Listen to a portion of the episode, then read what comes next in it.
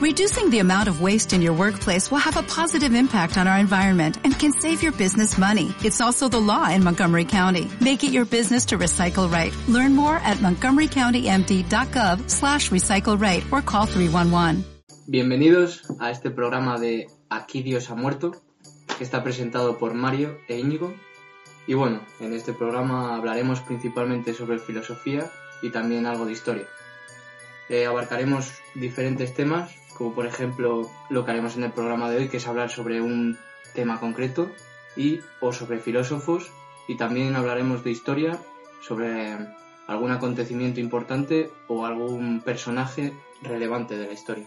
Bueno, hoy hablaremos sobre la muerte, bueno, la concepción de la muerte más bien, en algunos filósofos y culturas, y hemos lanzado una tesis sobre la que girará el programa, que es la percepción que tiene la gente sobre la muerte y cómo esto luego define su vida.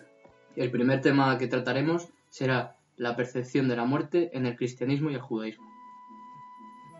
Como bien ha dicho Mario, lo primero que vamos a tratar es la percepción de la muerte para los cristianos y para los judíos. Lo primero que quiero aclarar es que la base de la concepción de la muerte para los cristianos es de base medieval, sobre todo porque en la Edad Media la muerte era concebida como uno de los acontecimientos más cotidianos, temidos y aceptados. Es decir, en la Edad Media se dio lugar una serie de actos o acontecimientos que provocaron que el hombre, bueno, el europeo medieval, se aproximara sobre todo a la muerte, o quizás se aumentara su percepción o su proximidad a ellos. En tanto que, bueno, los europeos, sobre todo, tenían la constancia de que su vida era la vida terrenal, porque estaba la cosmovisión de la Iglesia Católica, es decir, los cristianos eran los que abarcaban toda la sociedad, todas las capas sociales. Entonces ellos concebían la vida como la vida terrenal. ¿Qué pasa con la vida terrenal? Pues que nosotros vivimos para seguir el sendero de Dios, para seguir los pasos, por así decirlo, del cristianismo.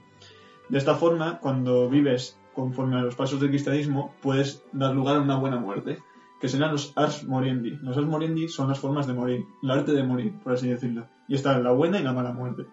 En la buena muerte serían aquellos que siguen la senda de Dios, que consiguen la vida eterna, que no se han preocupado por nada más en su vida que por seguir en los senderos de Dios, para seguir una escalera hacia el cielo. Pero luego estaría la mala muerte, que serían aquellos que han, pecado o que han dado lugar a una colección de pecados a lo largo de su vida, entonces no van a optar por llegar al cielo. Porque eh, para los medievales, como es la tradición de los cristianos, que es la base, la medieval de hecho, para ellos existían eh, varios, por así decirlo, paradigmas del más allá, varios, sí, bueno, paradigmas, que eran, por ejemplo, el cielo y el infierno, que es lo más conocido, pero también estaría el purgatorio. Esto se aproxima mucho a los judíos también, porque los judíos también tenían eh, cielo e infierno, pero ellos en vez de tener purgatorio tenían uno que se llamaba Olam Abba, que era como el mundo de las almas, y se parece bastante, hay una gran mezcla cultural ahí. De hecho, para ambos eh, es algo bastante curioso. En el infierno, cristianos estarían aquellos que no han pertenecido al cristianismo, como por ejemplo los judíos, herejes, paganos, eh, otomanos, por así decirlo.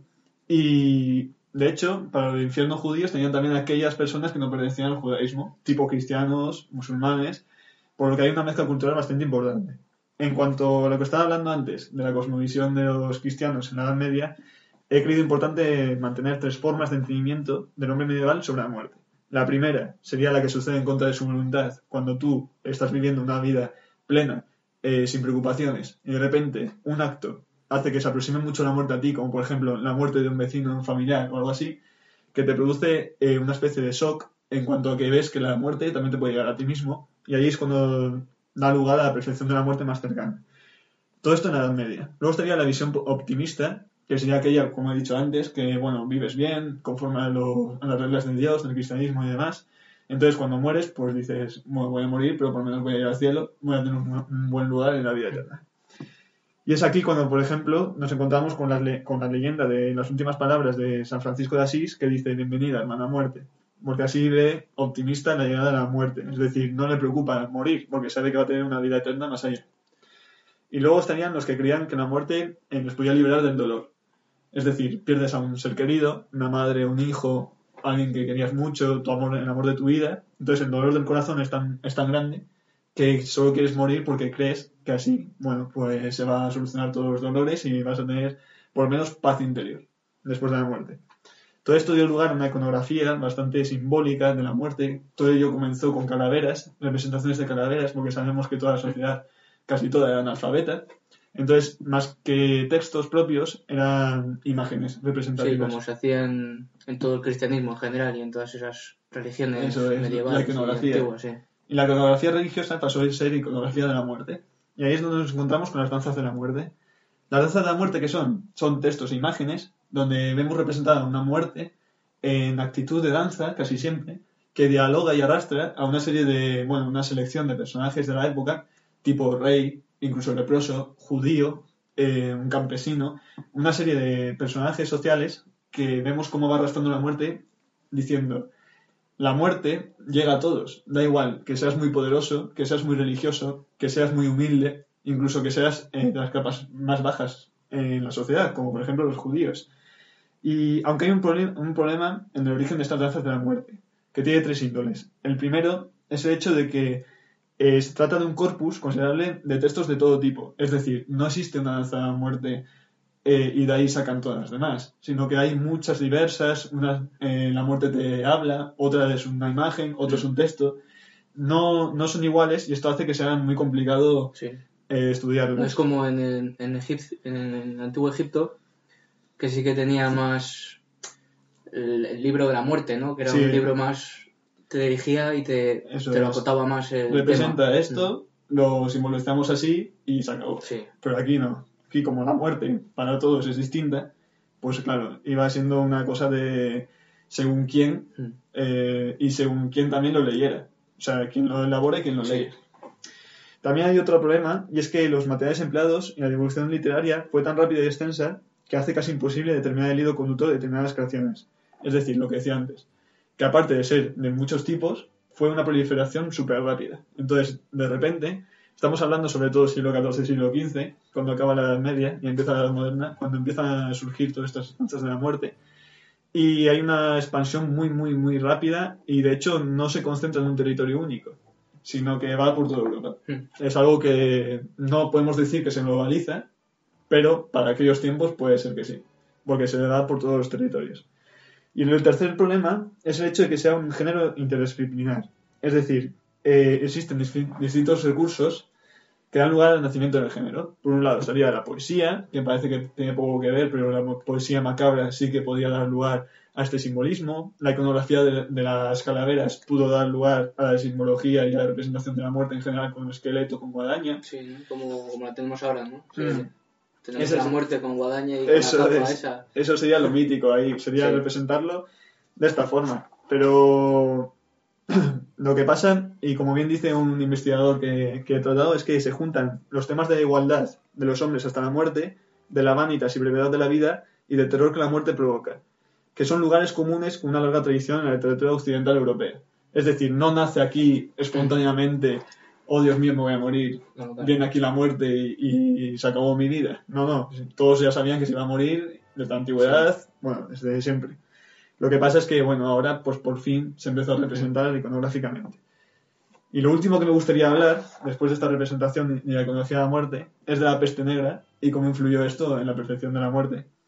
Decir que la peste negra, bueno, corresponde a la gran epidemia o pestilencia, por así Sí. decirlo, de 1348, eh, ocasionó eh, la mayor- las mayores muertes del medievo, casi un tercio de toda la sociedad europea, y se cree que su rápida expansión se debió, se debió a que fue una enfermedad infecto-contagiosa causada por una bacteria denominada Yersinia pestis, que se hospeda sobre todo en roedores.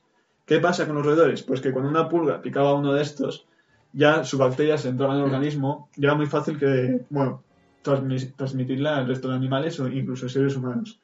De todos los estallidos de, epi- de epidemia, bueno, de pestilencia, prefiero decir pestilencia, el de 1348 fue el más virulento de todos, ya que aproximadamente, como he dicho, un tercio de la población sucumbió. Sin embargo, también ha habido otros brotes, como por ejemplo la pestis secunda del 61, de 1361 a 1362, y muchos otros brotes locales que estamos hablando hasta finales del siglo XV. Sí, claro, en, en la Edad Moderna se pensaba también que se transmitía por el aire, por eso aparece en la imagen de, Mm. de los médicos con esa máscara Claro. en- acabada en pico, porque era como una mascarilla de ahora, ¿no? Decir. Aquellos, sí, aquellas máscaras Y- tan siniestras. por Sí, también un dato interesante que en Santander, por ejemplo, usaban a los bueyes, les tiraban por toda la ciudad para que respiraran todo el aire y así se pensaban que, que quitaban la peste, porque se pensaba eso, que se transmitía por el aire y, y no se conocía de verdad su origen. De hecho, también quemaban las mondaduras de las mandarinas, ponían ahí todas en la plaza, en Santander, cuando llegaban las frutas y las quemaban, porque decía que así, bueno, se quemaba también la, la peste. Bueno, Claro, son sí, cosas sí. de la época. De, de la época. Bueno, ahora también tenemos el virus este que A tampoco saber. sabemos A el saber. origen, pero bueno. Igual tenemos que soltar bueyes por ahí. bueno, la llegada de la peste eh, en Europa también originó diversas interpretaciones por parte de los europeos medievales. Hemos dicho nosotros algunas interpretaciones, tipo algunas posibles curas, por así decirlo, Mm. pero no, no veraces. Y por un lado se formularon teorías con causas metafísicas, es decir, se originó por voluntad de Dios. Sí. Esto es lo más Esa es la explicación más fácil. lo que más tenía, fácil de sí. todo. Sobre todo los cristianos que decían que había sido culpa de una colección, Sí. que habían coleccionado pecados, tantísimos pecados, que al final Dios se cansó de ellos y les soltó toda Sí, la como cuando se lanzaron las, las plagas. las plagas en Egipto y todas esas cosas. De hecho, los cristianos llegaron a la autoflagelación. Es decir, iban de un lugar para otro, por así decirlo, por toda Europa, autoflagelándose, como diciendo, ha sido culpa mía, Dios, perdóname. Hay en una. de esto de. de Semana Santa, en una. Sí, ¿Cómo se llama? una cofradía. Una cofradía que, que se siguen flagelando, que digo. Sí, eso es a un ver, yo creo que en la Edad Media, que tampoco era tan oscura como se decía, ni nada, pero yo Mm. Sí. creo que en una época como estamos ahora, autoflagelarse me parece. Quizás poco- demasiado. Sí, Sí. estúpido. No creo que te salve de nada. Pero bueno, No, yo lo cada uno sus creencias. Claro, esa es la religión al final. Eh, de hecho, no solo fue una, una explicación de la causa metafísica, sino que también hubo quienes creyeron en las causas físicas. Estos ya son un poquito más inteligentes. Sí, Divididas entre una causa remota, es decir, remota se refiere a lo astrológico celestial, como perturbaciones atmosféricas. De hecho, esto es muy importante, porque fue lo más, por así decirlo, por lo más afirmado por los intelectuales de la época, puesto que creían que una constelación, que, bueno, el orden de las constelaciones, eh, movimientos de planetas y cosas así, daban lugar pues, a esta peste de 1348. Aunque también estaría la causa terrestre, que sería que, bueno, que es una causa cercana, como bien dijimos al principio, como la corrupción del aire y el contagio. El contagio, unos pocos creían que era el contagio y de hecho fueron quienes más creo que se aproximaron a la verdad. sí. Eh, la teoría medieval más, más popular fue, como bien dije antes, la teoría de las grandes conjunciones, promulgada en el siglo IX por el astrólogo árabe Al-Bumasar, en la que estableció que fueron las conjunciones y los movimientos planetarios los causantes de los grandes desastres políticos y naturales.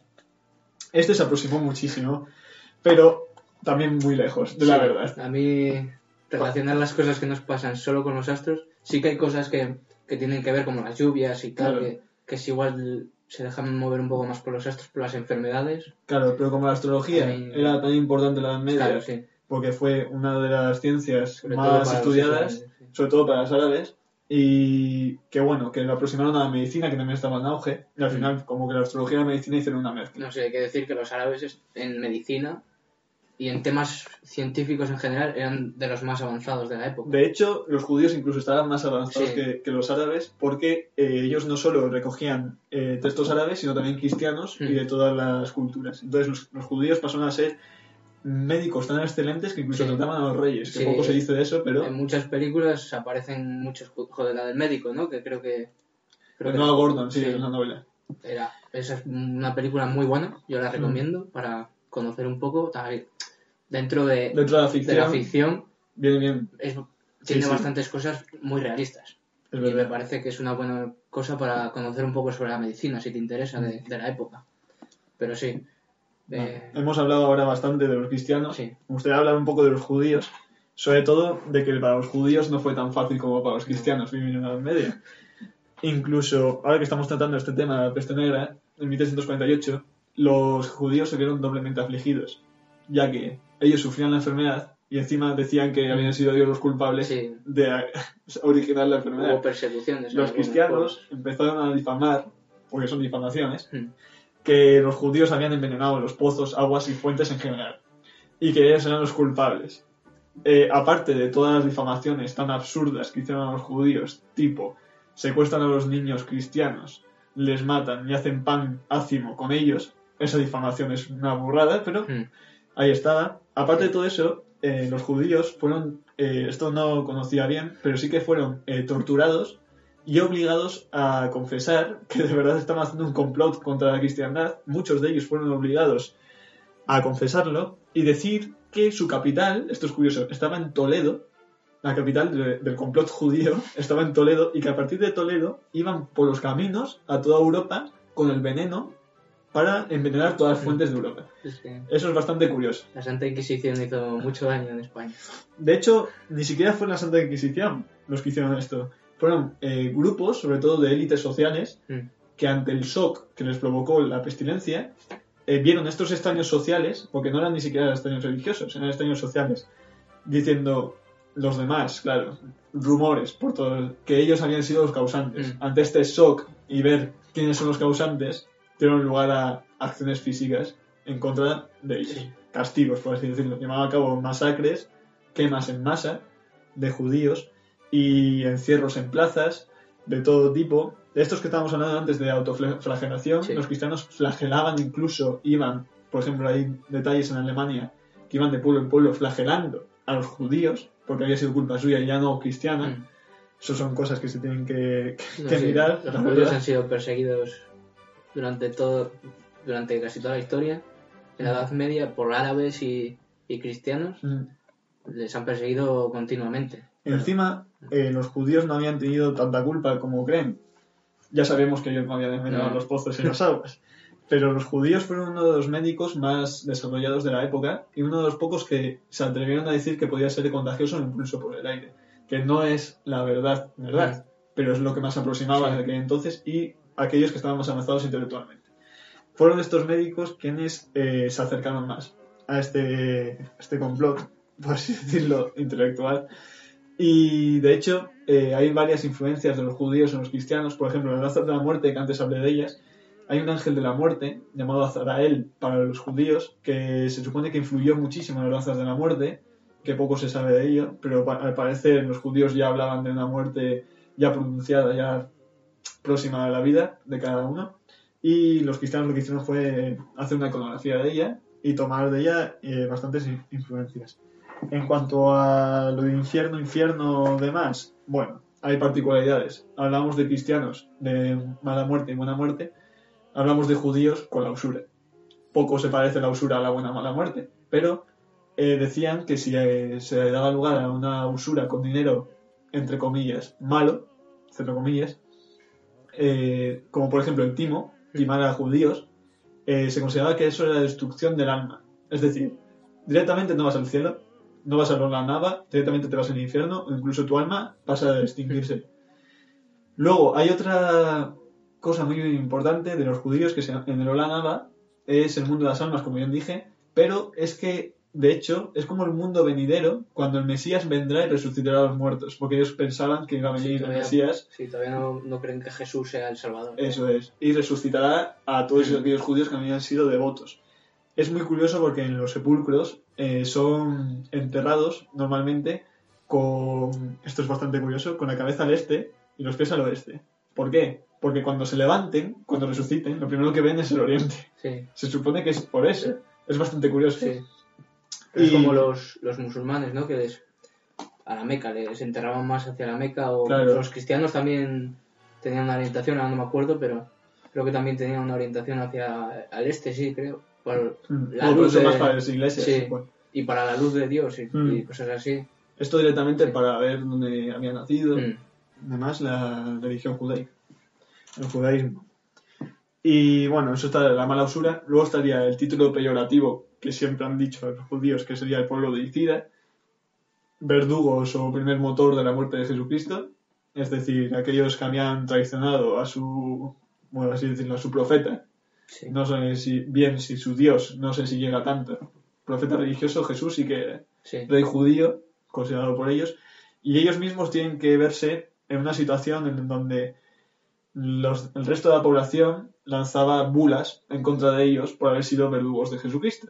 Hablamos de los progromos, que fueron muy conocidos en la Edad Moderna y donde daba lugar a lo judaizante, ya no lo judío, sino lo judaizante. Aquí sí que traía la Santa Inquisición.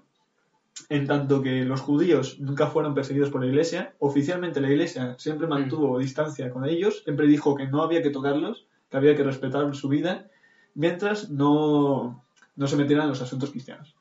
Hasta aquí bien. Pero luego llegaron las cofradías y las distintas sectas religiosas que les daba exactamente igual lo que dijera, por ejemplo, Clemente II, que dijo eso de, de que no hay que tomarse con los cristianos, con los judíos. Hay que respetarles. Y empezaron a decir que no son judíos, que son judaizantes. ¿Qué quiere decir esto?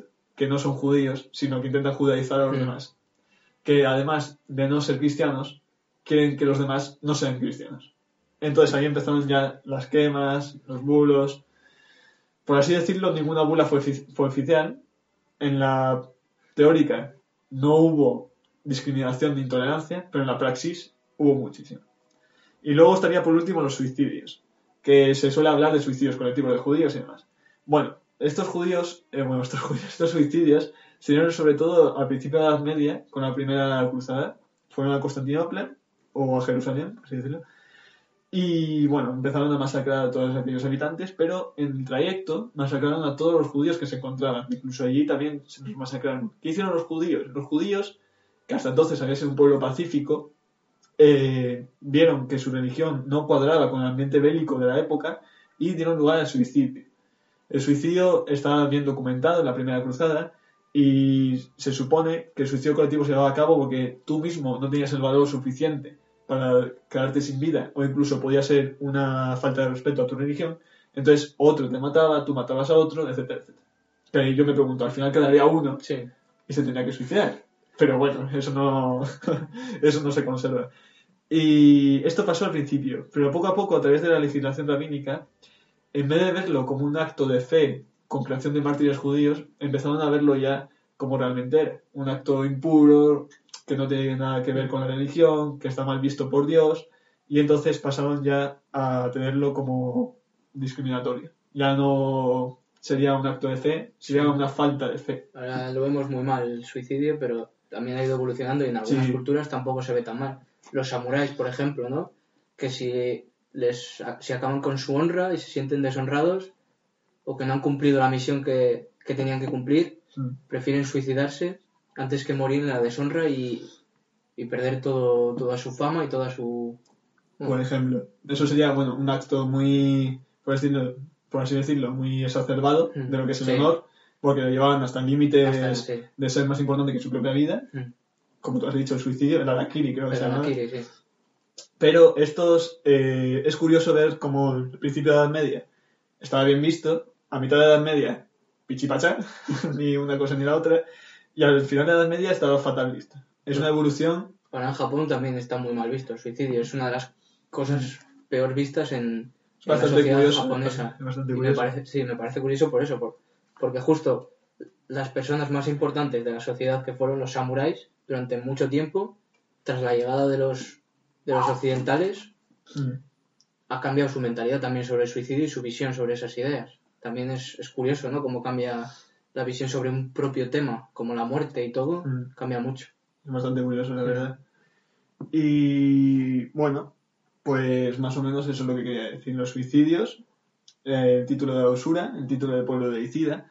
Después nos encontraríamos con variedades tipo testamentos que hacían los judíos, los cristianos también, mm, sepulcros. Y algo que me gustaría hablar a mí, sobre todo, sería la liturgia fúnebre. Esto te va a gustar, es muy interesante. Porque todos creemos que el, el cristianismo está lleno de rituales solemnes, Sí. obligaciones cristianas, obligaciones religiosas, nos obligan a tal, no podemos cometer, por ejemplo, yo qué sé, el acto sexual en la Edad Media, si tienes celíbato, demás. Pero eh, para los judíos era incluso más grave. ¿Cuándo perdían a un difunto? Es decir, si para nosotros los cristianos tenían cementerios que daban lugar a un lugar sagrado, inviolable por el resto de, de la población, de la sociedad, los judíos también. Pero los judíos no solo eso, sino que los judíos cuando moría alguien, el acto de enterrarle era muy, muy importante. De hecho, eh, se necesitaban salmos acompañados de la, de la gente querida, de sus familiares, sus amigos más queridos, y cuando llegaban a la tumba, o al sepulcro, por así decirlo, eh, echaban el- eh, la tierra, ellos, los seres queridos, mientras decían, en polvo eres, polvo te convertirás Sí. ese, ese proverbio lo tiene muy en cuenta. Y luego eh, es muy importante de- decir que existen tres etapas de, de obligación de luto para los, para los judíos medievales. Esto es muy importante. En la primera semana del luto eh, comienza con un acto ritual que consiste en desgarrarte la ropa, romperla, sentarte al lado del difunto y así se supone que la acompañas a la muerte. Pero tú te tienes que reafirmar en vida, porque claro, tú estás fingiendo la muerte. Tú no estás muerto, estás fingiendo. Entonces te tienen que dar un huevo y un pan. te tienes que comer el huevo y el pan y así te reafirmas en vida. Como diciendo, este es la- el néctar de la vida, he vuelto a vivir. Ya no, no me voy con él, Mm. estoy vivo, ¿sabes? No me enterréis a mí también. Y luego, en esa semana de obligaciones, se da lugar una- a un gran aislamiento social, muy, muy, muy aislado. Es decir, incluso puedes no hablar con nadie durante, durante esa semana y no tienes que cambiarte de ropa. La ropa que tienes rota, esa misma ropa, la tienes que llevar toda la semana. En, en los romanos había algo así que no se podían bañar, ¿no? De hecho, aquí en un tampoco. tiempo. Y aquí tampoco. Aquí en teoría. Aquí ahora- principio, ahora te voy a hablar. da igual, pero sí. Sí, Pero lo- los romanos era eso, que no se podían bañar. sí el luto durante, romano estaba muy. No sé, tres días o así era. Bastante tiempo y no podías ni bañarte, ni cambiarte, ni nada. Era muy estricto el, el luto romano, pero es que este incluso más, porque no solo tiene una etapa de... Aquí estamos viendo la primera etapa, siete días. Esa es la primera etapa, Sí. con muchas obligaciones, con restos por la mañana, por el mediodía y al atardecer. Además no te puedes bañar, además no te puedes cambiar de ropa, además no puedes hablar con nadie y tienes que llevar un aislamiento social. Pasa esos siete días, ¿y qué pasa? ¿Se acaba el luto? No, empieza otro luto más grave aún. 30 días de luto. Pasados esos 7 días hay, un, hay una etapa de 30 días donde ya empiezan a haber grandes prohibiciones. No cortarte las uñas, no cortarte el pelo, no bañarte todavía, no te puedes cambiar de ropa todavía, ¿vale? Y eh, hay cosas curiosas, tipo, hay que cubrir los espejos porque se creía que el alma podía quedarse en la casa en los espejos.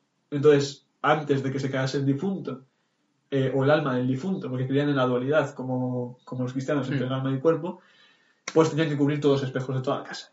O sea, que además de no bañarte y no cortarte las uñas, no sabías cómo estabas. Por eso a los vampiros se les representa como que no se les refleja el. Claro, no tiene alma. No- porque no tienen alma. Porque no- por eso no se refleja en los espejos. Eso es. Y bueno, también dicen que no tienes que tener ningún acto sexual. Se entendía después de todas las prohibiciones, pero no puedes tenerlo. Eh, y no puedes acercarte ni siquiera a, a los textos sagrados, a la ley divina, porque eres impuro del todo. Entonces, no solo es no tocarlo y leerlo, y leerlo es no acercarte. O sea, literalmente no puedes ni mirar el libro. O le tapas o le guardas en algún sitio, porque es que no puedes ni verlo, porque tú, claro, no puedes acceder a la luz que te produce las Escrituras. Bueno, se pasa este, este tiempo. Y tú piensas, se acaba ya. No se acaba. Se acaba para todos aquellos que no son el hijo o la hija. Es decir, si ha muerto un padre o una madre, sigue el luto. Ya no tienes tanto aislamiento, ¿vale? Puedes hablar, puede incluso llegar a tu casa eh, familiares o amigos. Luego, no pueden tocarte, pero bueno, puedes estar con ellos. No te pueden tocar. Pero si no te has bañado, ojo.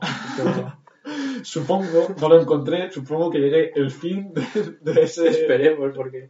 de esa suciedad por una vez. Y bueno, si es tu padre o tu madre, eh, sigues haciendo los rezos y pasado eh, 11 meses, como puedes ver, 11 meses más 30 más 7 días, un año entero. Pasado eh, el año entero, eh, ya, eh, ya pertenece a- la comunidad, por así decirlo. Ya vuelve a su vida religiosa, social, normal, la de siempre, y eh, se celebra, que esto como pasa ahora, una ceremonia o una celebración de la difu- de, o sea, de la muerte del día del difunto. Es decir, el día del- de cuando muere el Sí. ser querido. Y se produce sobre todo en las sinagogas. Esto es bastante importante porque los cristianos y los judíos podemos ver que tiene una gran mezcla Mm. cultural ahí. Sí. Siempre se ha pensado que los cristianos son más solemnes que los Sí, judíos, aquí pero se hace solo la misa, ¿no? se hace una misa Sí. en conmemoración. Ni siquiera una misa para ellos. O sea, se hace una misa normal y después se menciona Sí, se menciona. se recuerda eh, tal, tal, tal. Por ejemplo, Carmen, no sé qué, ¿sabes? Se, me- se recuerda Sí, sí. su muerte. Sin embargo, ahí ya es una celebración pura y dura. Es decir, sinagoga, ceremonia en cuanto al difunto. Todos los seres queridos van otra vez y se celebra su defunción. Ya no es tan triste como al principio, pero bueno, es un acto bastante simbólico. Eh, algunos investigadores, y yo me incluyo, porque me ha gustado esto, se refieren a este acto de tratar al difunto como una especie de acercamiento a la psicología moderna. Es algo, algo raro, suena un poco raro porque estamos hablando de las medias, Mm. pero me gusta pensar que todos estos ritos lo hacen para aceptar la muerte y que la aceptaban de una forma muy característica, como un acto que tiene que pasar. No hay remordimiento, no hay tristeza, hay solo solemnidad, eh, otorgar honor al difunto, eh, quererle y mostrarle su mayor respeto a un muerto. Cosa que me parece muy importante porque en la psicología moderna lo que se trata, hoy en día pierdes a un ser querido y eh, lo que más te ayuda a ti, eh, según los psicólogos, es seguir adelante, Sí. pensar que todas las cosas buenas, pensar que tienes que honrar su memoria, mientras tú le guardes recuerdos, tú le vas a querer y va a pertenecer a tu vida. Esto lo tiene ya presente en los judíos. Es decir, no muere y se acabó. Muere y sigue con ellos en la comunidad. Y se le presenta un luto muy importante y muy, en mi opinión, exacerbado, que da lugar a, ¿no? una importancia que quizás otras religiones no tienen. Pero bueno, eso sería más o menos todo lo que tenía que hablar del cristianismo y, y el judaísmo. Sí, bueno, ha sido una- un tema muy interesante, pero bueno, igual ya vamos a finalizar el tema y pasaremos a los siguientes, Siguientes puntos. a los siguientes puntos y a los siguientes autores. En el siguiente punto hemos creído oportuno hablar de algunos ejemplos concretos de la percepción para la muerte, en este caso en la temática de la filosofía. Para ello hemos creído oportuno también eh, hablar de dos grandes filósofos muy importantes para la historia de la filosofía, que son Schopenhauer y Nietzsche. Como bien nos va a hablar Mario ahora de Schopenhauer, eh, vamos a tratar un tema un tanto delicado, una percepción de la muerte un poco extraña, y después hablaré de Nietzsche. Cuando quieras, Mario. Gracias, Íñigo. Como bien has dicho, voy a hablar de Schopenhauer, que coincidió en la época de Krauss y Hegel y es el máximo representante del pesimismo filosófico. Voy a dar un apunte importante porque para comprender bien su concepción sobre la muerte tenemos que entender bien cómo entendía él la vida. Y para él la vida era como una navegación entre dolor y el tedio, entre el deseo y, su cumplimiento efímero, y entre el hambre y el eros insatisfecho. Es decir, la vida es esencialmente sufrimiento para, para Schopenhauer. Eh, era un tío, como ya hemos dicho, bastante Sí, pesimista. muy pesimista al parecer. Sí. Voy a dar una cita sobre su, de su obra El amor, las mujeres y la muerte. La muerte es el genio inspirador, la musayets de la filosofía. Sin ella difícilmente se hubiera filosofado. Yo de esto entiendo que si fuésemos eternos no nos haríamos ningún tipo de preguntas sobre la vida, ¿no? Porque si eres eterno, ¿para qué vas a querer Mm. comprenderte? O imagínate, no sé, eh, vamos a hablar luego de Becker, lo voy a adelantar un poco. Eh, imagínate, si fuésemos eternos, ¿para qué querría el escritor plasmar sus ideas sobre un libro si va a poder plasmarlas él mismo? Mm. Entonces, también la, la transmisión sería mucho más difícil y llegaría a menos gente porque la haría el propio autor. En vez de hacerlo en un libro, porque si sabes que te vas a morir, vas a decir, voy a dejar mi- mis ideas plasmadas para que se queden eternamente. Sí, una forma de, por Claro. ejemplo, de memoria, como hacían los Mm. romanos, que decían todos los romanos que querían ser recordados por el resto de los tiempos, por Claro. ejemplo. Sí, sí, O totalmente. los de acuerdo. faraones egipcios. Sí, porque si, tú te- si no te vas a morir, ¿para qué vas a hacer nada, no? Si, Mm. si lo puedes seguir haciendo. Y eso me parece interesante. A mí me recuerda este pesimismo, y te vas a reír, a una cita de Rick y Morty, que Morty pregunta que, qué sentido tiene la vida, y Rick le, le responde que no, no tiene ningún sentido porque si no, no existiría la muerte. Exacto. Es- has adelantado un poco el tema, pero bueno, perfecto, porque así me das pie para, para decir justo lo que quería decir.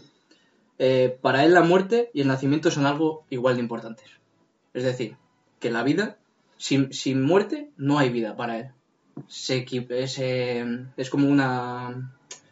eh, Sí, una balanza. Una balanza. En perfecto equilibrio. se, un contra, se contrapesa. Vale, sí. Él no ve la muerte como algo negativo. Piensa que no debemos tem- temerla y que la muerte la debemos compensar con amor. Él se inspira en los griegos y los romanos, que en sus ataúdes o, o cuando morían, Sus funerales. Sus funerales. En general, sí. eh, en vez de poner algo triste en sus sarcófagos, ponían momentos alegres, como fiestas, eh, Mm. Banquetes, bailes, Celebraciones. celebraciones alegres, como que la muerte no tiene que ser algo triste, de oscuro, como comprendemos ahora los cristianos, ¿no? Que es algo tenebroso, algo malo. Sí. Él es totalmente contrario a eso. Él piensa que la salvación, que la muerte incluso es la salvación, que es un desengaño, porque la vida para él es un engaño continuo. De hecho, él decía que en su mundo de la representación, el mundo que nos representa, es decir, el que nos rodea, era como apariencia o engaño, ¿no? Sí. Que el mundo no, no está claro que sea así, sino que es algo que nosotros vemos como un engaño. Hmm. Sí, es, es un engaño, es totalmente eso, porque él, él piensa que, que la vida es eso, no, no puedes creer que te van a salir las cosas bien, o no, no, no te puedes dejar guiar por el amor, porque para él es algo malo, Mm. sino le gusta más, él para tener una vida algo alegre, Sí, se centra en la música y en, en la reflexión, ¿no? Es un poco, le gusta la, la cultura asiática, se fijaba mucho, ¿no? En, Mm. en los budistas, por ejemplo, en los monjes. Eso es igual muy común en la filosofía, porque también Voltaire decía que era un gran amante de, de Asia. Él llegaba a decir que los asiáticos eran un ejemplo para nosotros, porque ellos, sin tener ninguna regla, sin haber llegado a ellos el cristianismo, eh, habían optado por hacer ellos mismos su propia historia. Es decir, ellos ya escribían su historia. Ellos ya tenían reglas fijas, incluso mejores que las del cristianismo. Y estaba muy enamorado de, de Asia, también de Buda. Eh, de hecho, Buda, me gustaba a mí mucho una frase, esto es curiosidad, que decía que la nube no desaparece, se convierte en lluvia. Eh, a mí me gustaba mucho eh, estudiar a Voltaire porque decía que ellos, los asiáticos, habían avanzado muchísimo porque ya tenían los medios para hacerlo. Sin embargo, nosotros no teníamos los medios y estábamos los últimos de la fila. Pero con el paso del tiempo, ellos se estancaron y nosotros, mediante nuestro ingenio, sacamos adelante Sí. nuestro tal. O sea que esto de la filosofía de amar más Asia que lo occidental, igual se puede eh, demostrar como un común denominador de aquellos intelectuales, como tú dices, Schopenhauer o por ejemplo Voltaire. Sí, había bastantes filósofos que se fijaban mucho en, en la cultura oriental, porque la tomaban como un ejemplo de lo que debíamos seguir nosotros. De hecho, Nietzsche también rompe con los Sí. valores cristianos occidentales. Nietzsche también se a- apoya un poco la moral más judía. También. Pues, Aunque luego le ponen como que era un antijudío, no, eso es mentira. Pero bueno, eso se hablará Sí, más tarde. pues ahora. Pero como iba diciendo, la vida para él es un castigo, ¿no? Voy a dar otra cita para mostrar este, esta afirmación que estoy dando. Ligándolo con este pesimismo ¿no? que hemos hablado de Schopenhauer, vamos a tratar brevemente a un autor como Gustavo Adolfo Becker para que veáis también que el tema de la muerte no solo estaba presente en la filosofía, sino también en, otros movimientos, ¿no? Como puede ser el posromanticismo. Y voy a leer un poema en el que muestra muy bien este pesimismo hacia la muerte. Y dice así, ¿de dónde vengo?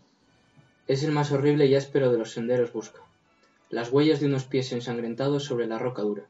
Los despojos de un alma hecha jirones en las zarzas agudas. Te dirán el camino que conduce a mi cuna. ¿A dónde voy? El más sombrío y triste de los páramos cruza. Valle de eternas nieves y de eternas melancólicas brumas. En donde esté una piedra solitaria, sin inscripción alguna, donde habite el olvido, allí estará mi tumba. Podemos ver que tiene miedo a una muerte solitaria, ¿no? A que se le olviden la, la gente que existió. Es decir, cuando mueres vas a pasar al olvido. Por eso él quería hacer las rimas, ¿no? Y dejar plasmados su existencia y que él había hecho algo trascendente. Volvemos a lo de Schopenhauer, de que dejar Sí. una huella para la memoria de la sociedad. Algo que te identifique y que haga que no te, no te mueras en sí, No en te, ser. sí, no te quedes en el olvido como individuo, ¿no? Sino que pases a la historia de, de la sociedad, que al final es lo que estábamos hablando. Mm. Porque estos poemas en España, es, vamos, es importante aprender a, a conocer a Becker, porque en el instituto te obligan a leer sus rimas, y a mí es un autor que me gusta mucho, la verdad. A mí también. Y que deja claro el pesimismo. Sí, me gusta mucho. A ver, el posromanticismo y el romanticismo Mm. es un movimiento literario bastante pesimista, sobre todo con su propia época, porque vemos que en la edad me- se centraban en la Edad Media porque pensaban que era algo más positivo. Y ahora, y ahora mira, nosotros pensamos que era más oscuro la Edad Media que la Edad Moderna. Claro. Así que- Ha sido muy interesante ligarlo, la verdad. El pesimismo de Schopenhauer con el pesimismo de Becker. Mm. En principio, dos personas que, Que no tienen nada ningún ver, tipo de conexión. No tienen No son de conexión. la misma época casi. Sin embargo, tienen una mentalidad realmente parecida Sí. en cuanto a la vida y a la muerte. Mm. Bueno, ahora vamos a pasar con un tema un poco más idílico, un poco más rico en Sí. sustancia de la vida. Un poco más positivo. Eh, vamos a tratar de hablar de, de Nietzsche. Bueno, es importante decir que Nietzsche, bueno, una breve biografía de él, fue hijo de un pastor protestante, nació en 1833, estudió en Bonn y en Leipzig, estudió filología clásica y desempeñó una cátedra de esta disciplina en Basilea. Muy influido por la filosofía de Schopenhauer, como bien hemos tratado antes, que fue un pensador independiente. Eh, una de las obras más importantes que influenció a Nietzsche de Schopenhauer fue El mundo como voluntad y representación, y es que Nietzsche cogió de él la importancia de la voluntad. Y bueno, decir que Nietzsche eh, fue un gran filósofo, un gran filólogo, pero eh, una enfermedad cerebral le obligó a dejar su cátedra prematuramente y a arrastrar una vida solitaria y errante. A esa época corresponden las obras filosóficamente más importantes de Nietzsche, hasta que falleció en 1900. Entre las obras más importantes nos encontramos con El origen de la tragedia y humano, de Macedo Humano. Más tarde escribe Así hablaba Zaratustra, una de las obras más importantes de Nietzsche. Más allá del bien y del mal y Genealogía de la moral, así como unos cuadernos que se publicaron después de su muerte, es decir, póstumamente, con el título de la voluntad de poder. Lo más importante que cabe decir de la influencia de Schopenhauer en Nietzsche es que recoge eh, su voluntad, es decir, el sufrimiento, lo que decíamos antes del sufrimiento. Eh, Nietzsche no es tan pesimista como Schopenhauer, eso está claro. Schopenhauer se lleva la- el premio al mayor pesimista de todos los filósofos. Pero eh, Nietzsche, de hecho, no cree en la existencia de Dios, ni tampoco en la inmortalidad del alma. Eh, aunque sus obras deja ver una concepción de la eternidad, tomando idea de, de Heráclito, del eterno retorno de las cosas. Es muy conocido el eterno Sí, el retorno de Nietzsche. retorno. Eh, él dice que todo lo que acontece en el mundo se repetirá una y otra vez. Es muy parecido a Schopenhauer, Sí. en ese sentido. La Pero naturaleza él, sigue. sí, pero él quiere que al final de tu vida, cuando sepas tú que estás llegando a tu muerte, de reflexionar y decirte, ojalá volver a vivir mi vida. Eso es lo que él quiere con el eterno retorno, ¿no? De hecho, es exactamente eso. O sea, todo volverá eternamente, Sí. pero el hombre puede transformar el mundo y a sí mismo. De tal forma que mediante una transmutación de todos los valores, es decir, valores cristianos sobre todo, que es lo que aborrecía Nietzsche, Hmm. eh, se puede dar lugar a un cambio. Es decir, que el mundo está impuesto, pero no está impuesto obligatoriamente. Puedes cambiar los morales y ser mejor que fuiste. Sí. Es decir, tú tienes unos valores según naces, por la sociedad donde vives, pero puede dar lugar a la transmutación de esos valores a través de la transformación de uno mismo. Y por eso algunos dicen que Nietzsche fue un nuevo moralista Sí. porque se centró sobre todo en los morales. Es importante eh, mencionar que la muerte recae en Nietzsche como una especie de concepción un tanto paradójica, porque no lo ve como algo es exactamente malo. No es, Sí, a ver, al final se nutre de Schopenhauer, ¿no? No es algo malo, ¿no? sí, Claro. no es, eso es, es una etapa Es una etapa de la más. vida. Pero lo importante, como tú has dicho antes, es saber vivir la vida, Sí, saber disfrutarla. él sí le da más importancia a eso. No Eso solo es. como Schopenhauer que se quedaba en la Eso es. música. Nietzsche como- le gusta la música, Sí. pero no es lo único que le gusta en la No. vida. Le gustan los amigos, Mm. De hecho, eh, hay una mención, ahora no recuerdo bien, en una de sus obras que decía un quesito y un buen vino con unos amigos es lo único que quiero, es el disfrute de Epicuro, Sí. porque es justo lo que él quería, eh, disfrutar. ¿Cómo? Con pequeñas cosas. No se va lo grande, Sí, él, se centra- él es todo lo contrario. En ese tema es todo lo contrario de Schopenhauer, todo lo ¿no? Que, contrario. que se centra en los pequeños detalles, en las pequeñas cosas, disfrutar de, Eso es. de, no sé, de cualquier cosa con tus amigos, una relación, estar a gusto con él. Y Schopenhauer lo veía todo lo contrario, ¿no? El amor incluso tampoco Nietzsche no lo veía tan negativo. No lo veía, ¿no? No lo veía negativo en absoluto. Y es algo que le define. Es algo que creo que es importante. Es decir, no existe Dios. Vale. Mm. No existe la inmortalidad del alma. Vale. Pero, si es, ¿qué es lo que tiene claro que existe Nietzsche? La vida. ¿Y qué es lo que tiene claro la vida? Que puedes disfrutarla. Y que la disfrutes porque la muerte llegará. Puede darse un eterno retorno. Él dice Mm. que hay un eterno retorno. Puede darse. Pero no estamos hablando de la reminiscencia de Platón. No, Es decir, tú mueres y tu alma renace No, es- y vuelves a aprender otra vez. No, mueres. Lo que pasa es que puedes transmutar los valores. Puedes hacer un cambio en la sociedad y en el mundo. sí. Eh, algo así como Schopenhauer Schopenhauer dejaba su huella, Nietzsche dice que cambiemos. Es decir, Sí, él Schopenhauer aporta cosas. Nietzsche cambia. modifica. Sí, modifica. modifica Él quería cambiar todos los valores de... Mm. Él estaba, vivía en Alemania, ¿no? El protestantismo. Quería acabar con todos esos valores porque él decía que se premiaba sobre todo el, los valores de los pobres, ¿no? De, Eso de la gente que, que había fracasado en la vida para él. Eso es lo que decía más o menos, ¿no? Que, que por qué los, la gente que ha triunfado tiene dinero tiene que sentirse mal por haberlo hecho, ¿no? Y, Eso es. y la limosna y todo eso lo veía como algo malo. Porque tú no te tienes que redimir dándole limosna a la otra persona, sino haciendo que la otra persona también mejore. Joder. Eh, me gusta mucho mencionar una cita de la ciencia jovial de la obra de Nietzsche, que es un tanto positivista. Así cambiamos un poco Sí. la visión. Se llama Placer en la ceguera. Dice, mis pensamientos, dijo el viajero a su sombra, deben mostrarme dónde estoy, aunque no revelarme a dónde me dirijo. Amo la ignorancia ante el futuro y no quiero perecer por ser impaciente, ni tampoco por degustar de antemano cosas prometidas. Es decir, no me digas qué va a pasar en el futuro. No. Ya sé que va a haber la muerte. No voy a pensar en ella, voy a disfrutar de mi vida. Sé que voy a perecer. Luego, mi vida la voy a disfrutar Sí. como sea. Eso es lo que dice Nietzsche. También eh, deja claro que los hombres deben aprender a disfrutarla. Que no la conciben como una forma de disfrute, sino que piensan demasiado en la muerte. Es que es como dicen, ¿no? Al final el cristianismo en sí se centra más en que tú sí tienes que vivir, pero te tienes que acostumbrar a lo que tienes, ¿no? Es, Nos vuelve un poco que no tengamos Iniciativa iniciativa propia. propia, que, nos, que seamos más calmados y que si esto te ha Sí. tocado, te aguantas. Sobre Sí. todo en el protestantismo dicen que ya tu, tu vida ya, tu destino ya está, vamos, construido. Tú no puedes, no puedes influir en él. Claro, porque vas a morir y lo importante es que en la vida eterna tengas un buen puesto. Sí. no, no es importante tanto la vida, No, sino que tu sino vida el- el más la, hagas correctamente Que para que luego ya sí. tengas un disfrute en el más allá. Es decir, ellos no conciben la muerte como el fin, sino como un paso. como un paso. Sí, un paso encima paso. a la otra vida que es mejor que la Que que, es te mejor, toca ahora. que es mejor, eso es. Sin embargo, pues Nietzsche quiere que aprendan a vivir. Otro, otra cita de la ciencia jovial, en el libro cuarto, dice el pensamiento de la muerte. Este bueno, es claramente relacionado con la muerte. Dice, me llena de felicidad contemplar que los hombres en nada piensan menos que en la muerte. ¿Ves? Podemos ver cómo Mm. piensan sobre la muerte. Y dice, pero me gustaría hacer algo para que ellos sintieran cien veces más atractivo el pensamiento de la vida. Es decir, la filosofía de Nietzsche se centra más en el disfrute de la vida que en la propia muerte. De hecho, la muerte, bueno, la concibe como una especie de etapa.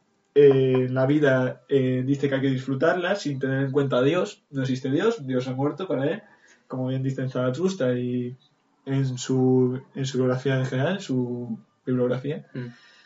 Pero, claro, hay que hacer algo en la vida, porque no va a ser una vida cotidiana, monótona. No, porque él pone, nacer- mata a Dios, pero pone como a los valores por encima de todos. Es, Dios ha muerto, sí, pero lo que él pone es a, a- a las- a la propia moral, ¿no? A, la- Sí, a las ideas, al pensamiento de, de las personas, de la sociedad. sí. Y es lo que hay que seguir, no a Dios, porque Dios... De hecho, pues, eso. él hace una cosa curiosa, que es que no menciona el bien y el mal, lo menciona, pero desde una perspectiva no religiosa. Y para ello, para no centrarse en la religión católica, porque no le gustaba nada, eh, se centra en la mitología griega y dice que está lo apolíneo y lo dionis- dionisíaco. Y es bastante, no sé, me parece bastante importante mencionarlo, en plan que, es decir, lo apolíneo, lo bueno, lo que disfrute. Lo dionisíaco, lo malo, lo que está considerado como malo. Es una especie de, rebe- de, pues, de rebelarse contra las leyes impuestas, Sí. contra los valores impuestos. No conciben el bien y el mal religioso, conciben el bien y el mal según la moralidad y la ética. Entonces es bastante conocido por eso. como dije cuando hablamos de los judíos y eso, él admiraba algo a la, a la cultura judía, ¿no? Porque eso, porque los judíos suelen vivir más el presente y no seguían tanto en el más allá, Eso es. no como los cristianos, por eso. Y luego se llevaba totalmente en contra con su familia, porque su familia era todo lo contrario, era ultracatólica, tenía las ideas claras y encima antisemita su familia también. Que hay que decir que las cosas antisemitas que aparecen en sus obras las añadió posteriormente la hermana. Porque si lees las obras que escribió él de su mano, Sí, tiene incluso, vamos, les elogia. su forma de vida. Le dicen que, que la usura para él no es algo malo, como miramos los cristianos, para él hacer dinero no es malo y tener dinero tampoco lo es. Mm. De hecho, es que para Nietzsche el gran enemigo era el cristianismo. Eh, la moral religiosa pertenece a un segundo grupo, es decir, la moral de los esclavos, la de los débiles y miserables, inspirada en la falta de confianza en la vida y por lo tanto exaltadora de la humildad, de la compasión, de la paciencia. Es decir, quédate ahí, no digas nada, no te mojes en nada, sigue tu vida y muere. Vamos, como, como decía Marx, ¿no? que la religión es el opio para el pueblo, más o menos, Eso es. que nos atonta. Él exalta la moral del superhombre.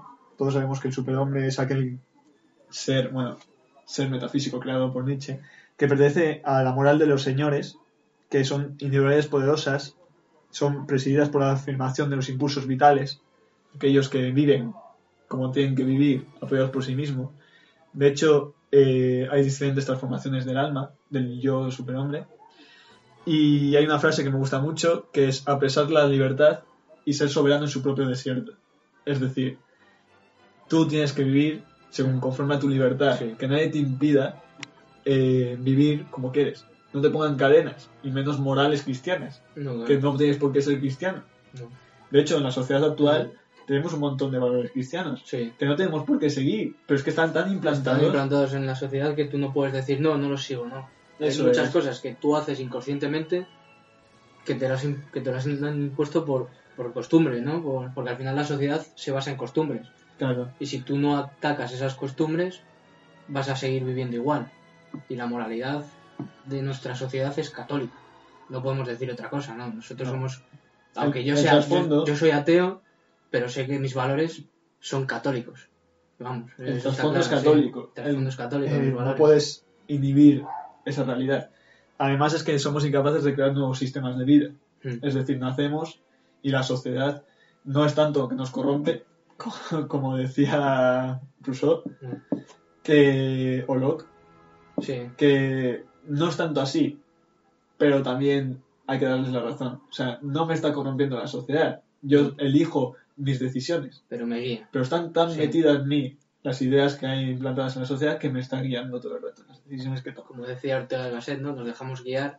Aunque tú seas una persona inteligente, al final te dejas guiar por la masa social. Claro, y por los rumbos Y por los históricos, rumbos históricos. porque hoy en día nacemos aquí, en España, es aconfesional, pero en- entre comillas, Mm. la Iglesia Católica está muy Sí. implantada, y nacemos en Rusia y no somos, no somos católicos. protesta- somos ortodoxos. Claro, no somos- Casi me confundo. nacemos en la India y yo no soy sintoísta ni, ni budista ni nada parecido, eh, hinduista ni... No, pero vas a tener esa mentalidad. Aunque Pero lo tú quieras no ser hinduista, la vas a tener. Porque Eso es. al final la sociedad, sus valores se basan en el hinduismo. Es- Está claro, sí. Eso es, y para finalizar la influencia de Nietzsche, me gustaría decir que el pensamiento de Nietzsche se ha dejado sentir poderosamente en el siglo XX, sobre todo, hoy en día también, pero especialmente en el terreno político del siglo XX. Su voluntarismo irracio- irracionalista es el foco que se han inspirado muchos pensadores y políticos de la última época, es decir, el siglo XX, desde el anarquismo hasta los totalitarismos. Es ocioso subrayar, eh, bueno, que Nietzsche fue eh, tan ¿cómo decirlo? Baluarte de sus ideas, que incluso fue condenado reiteradamente por la Iglesia Católica. Es decir, no se dejó aplastar sus ideales. Siguió y siguió hasta el final y algunos intentaron, pues, eh, condenarle por sus pecados, etc. Pero vamos, que como estaba tan en contra de la Iglesia, lo normal es que la Iglesia contraatacara diciendo que, que, que no era así sí. y que le condenara va- varias veces. Eso es todo lo que quería hablar de Nietzsche, para dejar claro que no toda filosofía ha estado en contra de, de la muerte, no toda ha estado en contra de la vida, sino que, bueno, la vida hay que disfrutarla. Bueno, esto es todo en este punto sobre Nietzsche y en general en el podcast en general. Es decir, hemos tratado diversos temas sobre la percepción de la muerte, cristianos, judíos, particularismos filosóficos, Schopenhauer, Nietzsche, y lo hemos tratado todo bajo un punto de vista un tanto subjetivo. Eh, no queremos buscar la certeza absoluta, no queremos eh, que quede claro esto como si fuera la única razón o la única visión de leer a estos autores y o de leer esta percepción de la muerte. Y bueno, quería dejar claro que es un programa de reflexión, que buscamos la atención del público y que estos reflexionen sobre los temas de actualidad, porque la muerte al fin y al cabo es un tema Sí, nos acompaña toda la vida. vamos. no ha pasado de moda nunca, es un tema de, de moda Y bueno, esto es todo por mi parte. Y Sí. bueno, sí, por mi parte también. Y lo que ha dicho Íñigo, suscribo todas sus palabras. Y no esperamos que aceptéis nuestras palabras ni lo que hemos dicho hoy. Estos son nuestras ideas y nuestras reflexiones. Bueno, vamos a finalizar aquí. Tenemos una página de Twitter, ¿vale? Que es arroba a mayúscula barra baja d mayúscula barra baja m mayúscula barra baja podcast. Es La decir, las con- siglas, las siglas de Aquí Dios ha muerto. Sí. Y ahí trataremos de subir nuestros contenidos, nuestras reflexiones, más o menos los proyectos que tenemos en mente. Y este es el primer programa. Ha quedado un poco largo, pero porque es especial, es una introducción, es como el programa piloto. Y esperamos que los siguientes programas podamos hacerlo de una forma más dinámica, de una forma que os guste más. Iremos innovando en las formas de hacerlo, en las partes y las estructuras. Y bueno, nos despedimos por ahora. Ha sido un placer grabar este podcast y hasta la próxima.